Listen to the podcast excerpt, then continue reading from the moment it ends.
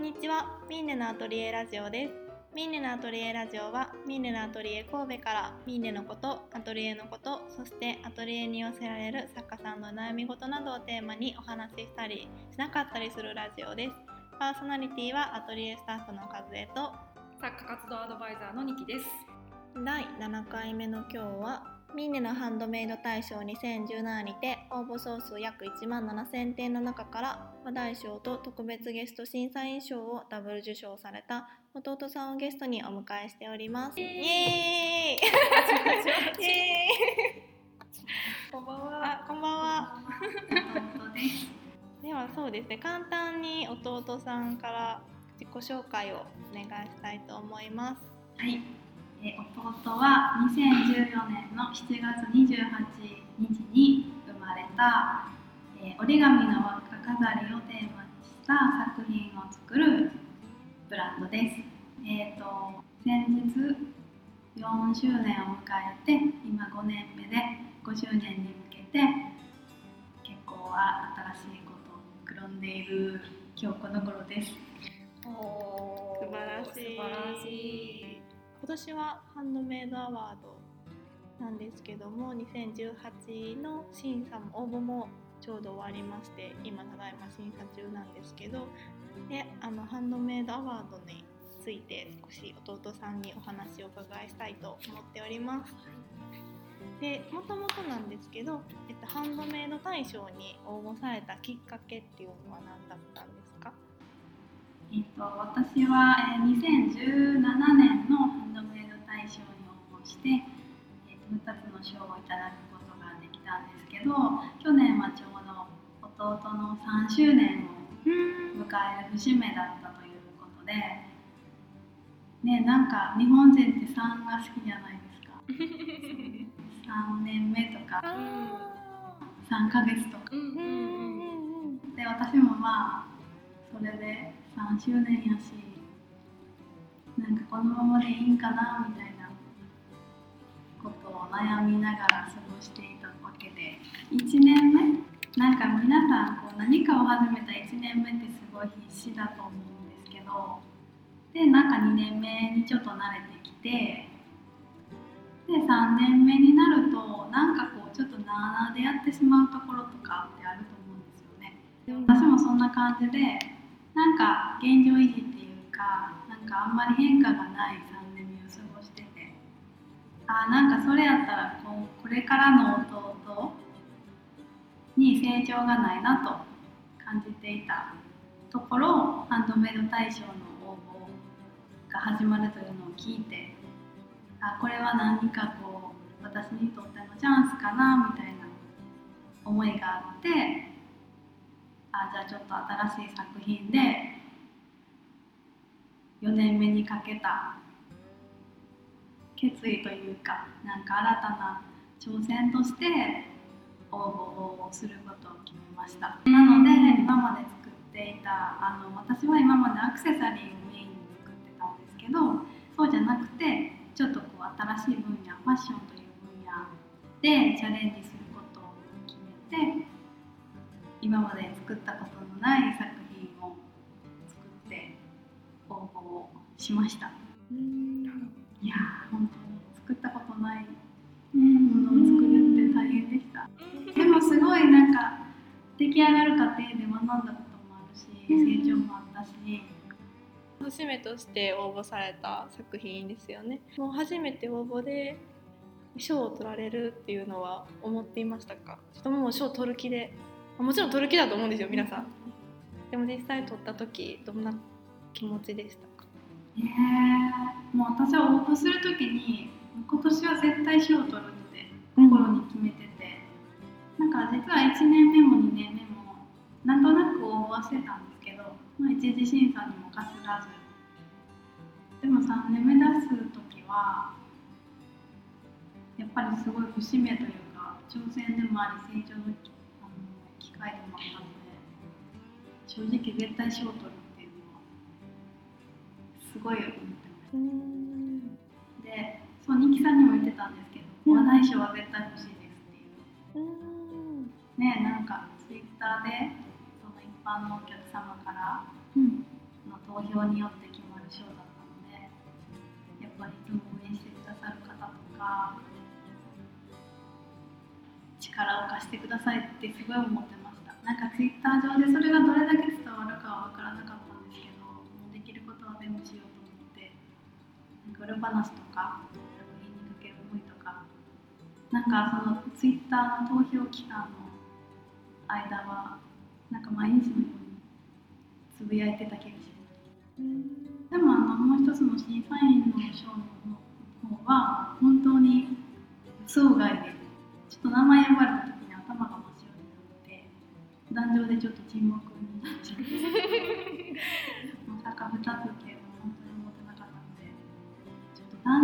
すごいです誕生にはね 弟さんが大好きなマイクが。あ私マイク好きなんです今もね握り、ねはい、握りしめてますもんね。収録のマイクを握りしめてしまうそうなんかでも受賞して23ヶ月は本当もう嬉しすぎてふわふわして過ごしてたんですけどなんか少し時間が経つと逆にすごい責任とかプレッシャ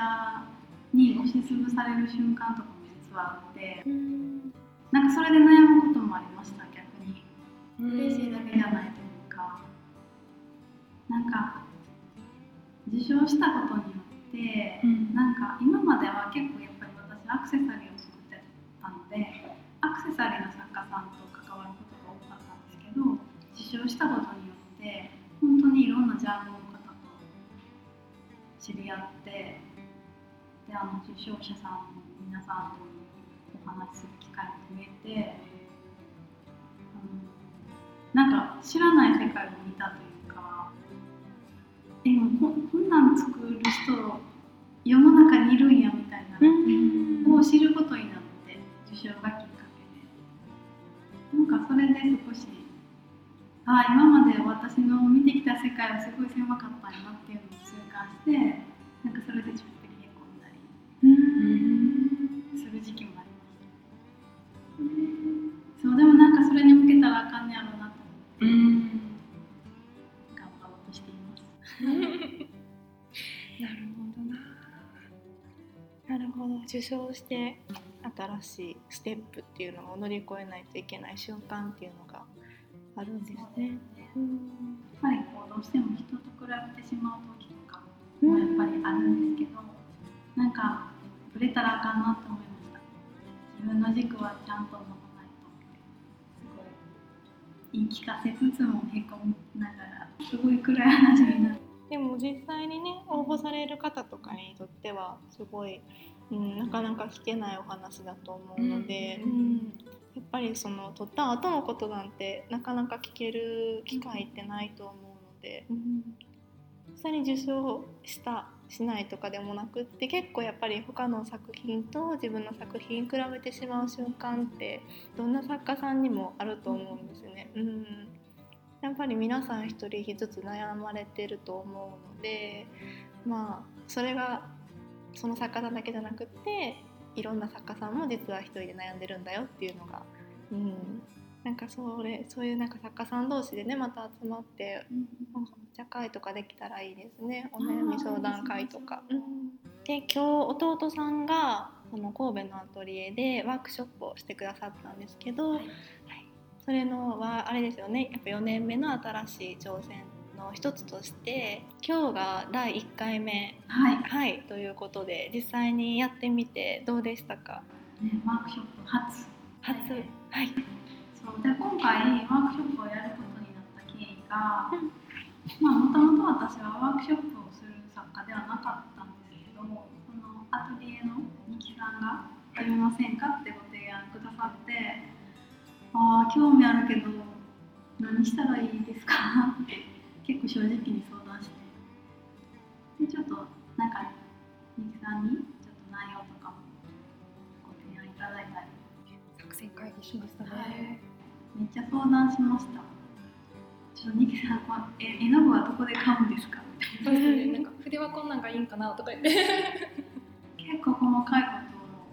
とをいろいろ相談に乗っていただいて、なんかもうちょっとニニキさんと作り上げたワークショップみたいなところがあって、な なんかでもすごい感謝してますなんかワークショップしたかったんですけど。うん。ただ私の作風で何をしたらいいんやろうと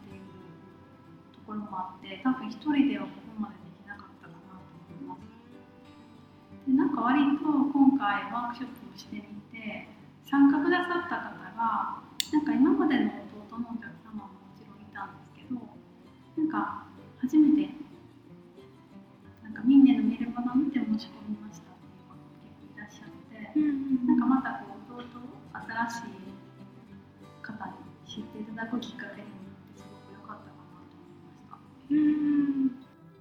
初めて弟さんの作品をして、まあ、参加された方もすごい楽しそうに、はい、作られていたのであ今日はあのトートバッグにあの輪っかの絵柄の,、はい、あの絵の具で塗っていくワークショップをしたんですけど皆さんすっごい集中されつつもでもおしゃべりみんなでしながら、はい、されていたので最初の30分誰も喋らない。けどなんかだんだん徐々に皆さん口を開いてくるっていう感じでしたね。最初絵の具とねその塗るるとか、あのハケとかのね、扱いにね、皆さん慣れるまでねみんな真剣に黙々と されてましたね。ん。でもそれはもう弟さんはねなんか分かってらっしゃって最初の30分は私は邪魔しませんっておっしゃったので皆さん逆にもう本当に集中してはい。取り組めてた感じがしましたよ。ね思い思いの色の、ね、メージがあって本当にお一方ずつ可愛いバッグが、ね、どんどんどんどん仕上がっていく様子を見てて私たちもすごい楽しかったよね。楽しかったです。なんか同じ色の組み合わせでも、うんなんか塗り方とかで結構雰囲気が変わってたので、本当になんか同じ、まあ、デザインやとしてもなんかその方っぽい感じが、はいありましたね。普段はこう1から10まで自分で作品を作るんですけどワークショップなんかこうお客様と一緒に作っていくというかまあどちらかというとお客様が作るのをアシストするみたいなところがあってなんかそれを経験したのが初めてだったんですけどなんか作ってる自分って客観視できないけど作ってる方を見るとなんか嬉しいですね。なんかなんか普段制作してたらものづくりあなんかこう完成されていく姿を見てなんかにこやかにななられたのを見るとあなんかこう日々忘れそうになり作る楽しさとかなんかこう客観的に見れるというか、なんかそうですよね。なんかこう作ることとかその作ることで楽しいとかっていうことをなんか共感っていうか,、うん。なんか共有できるっていうか、いいですよねワークショップ。結構あの2人組で参加されてる方もいらっしゃったんですけど、でも全然1人で参加されてる方もいらっしゃってでもそういう方とかも本当にその場で初めてお会いする方だけなんですけど、やっぱ同じ作業をしてたりとか同じことを取り組むだけやっぱりすごい仲が良くなって途中でいろいろ話したりとか、ね、してましたね。もうなんか道具の貸し借りとかね。しながら、そうですね、うん、声かけ合いながら。そうやね。はい。励まし。合 いね励まし合いはすごいありましたね。でみんなで作業するっていう環境もねすごいなかなかできない機会なんで、ワークショップ最高ってことです。そうですね。最高ってことことやな。で逆にでも初めて、まあ、ワークショップをされたと思うんですけど、はいこれすごい大変やったなっていうのは何ですかねそうですね。やっぱりこう自分が作ることを人に教えるときに、なんかどうやって教えたら分かりやすいのかなとか、まあ、今回トートバッグを作るということで、どういう手順で作ってもらった時間も早く簡単にできるのかなってやっぱりすごい追求したのでなんか一回体験ワークショップとかもやっていただいたんですけどなんかそこでこうあこういうところでつまずくんやとかあこれがないとやりにくいんやとかすごい事前準備をしっかりしました。なので今日はなんか90分の本当はちょっと2時間ぐらいかかってしまうんじゃないかなって心配してたんですけど割と皆さん時間内にあの完成させてくださったので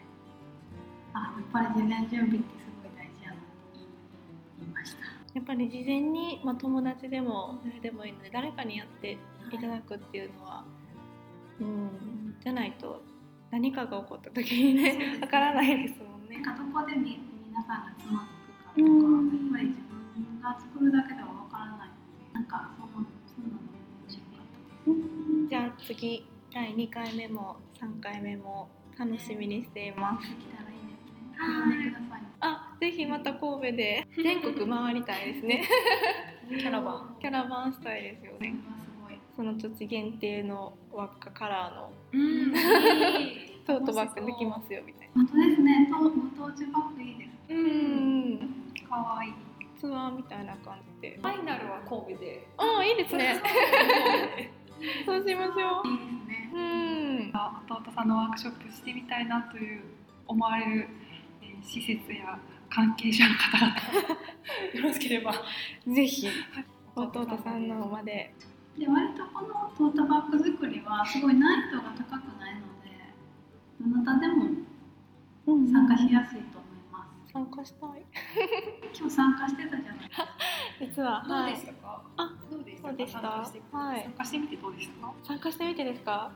え楽しかったですよ。なんか絵の具を使うのが本当に学生ぶり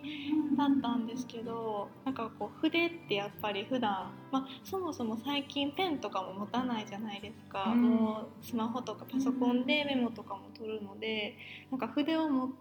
つっていうこともすごい新鮮でしたしその色を塗るっていうのもなんかすごい集中力がいるんですけど何ですかね落ち着きます。すごくあうん。なんか癒されました。ん。結構なんかあのずっとやっときたいわっていう方とかもいらっしゃいましたよ参加者の中には。なのでうんなんかこう疲れてる時こそこうちょっと逆に集中力のいるような作業とか、はい。秋ですし。芸術の秋ほんまや。っていうのを多分私何回も言ってたみたい。お客様に突っ込まれました。さっきも言いましたよ。関西はねやっぱりツッコミが入るから。よそれが楽しかったです。かった。じゃあ次第あれですね。5周年目ですかね来年そうは。ですね。2019年の7月でうん。5周年を迎えますめでたい。めでたい。出たい。まあそこに向けて今いろいろと企みをしております。楽しみにしています。最。初ですけど。じゃあ抱負だけ5周年に向けて、はい、何か抱負があればぜひお聞かせいただきたいです。はい、えっと、最近私の中で答えが出たことがありました。うん。えっとちょっと具体的には言う伝えるのは難しいのですがこう私が弟を通じてやりたいこととか伝えたいことがなんか割とはっきり答えが出てそこをししっかり貫き通した5周年を迎えたいと思います。すごい抽象的で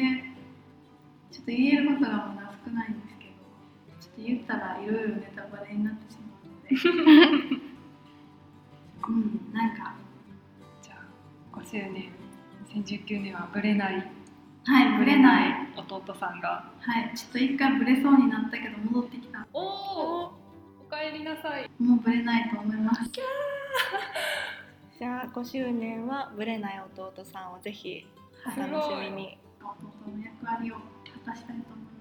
思いますおおいいです。なんかかっこいいですね。なんかすごいかっこいい。すごいなんかかっこいい、うん。楽しみにしています。またぜひ神戸で何かイベントとかねワークショップあるときは、はい、ぜひはい。遊びに来てください。よろしくお願いします、い。きますか。はい。せーの、ミンネのアトリエラジオでした。また次回お会いしましょう。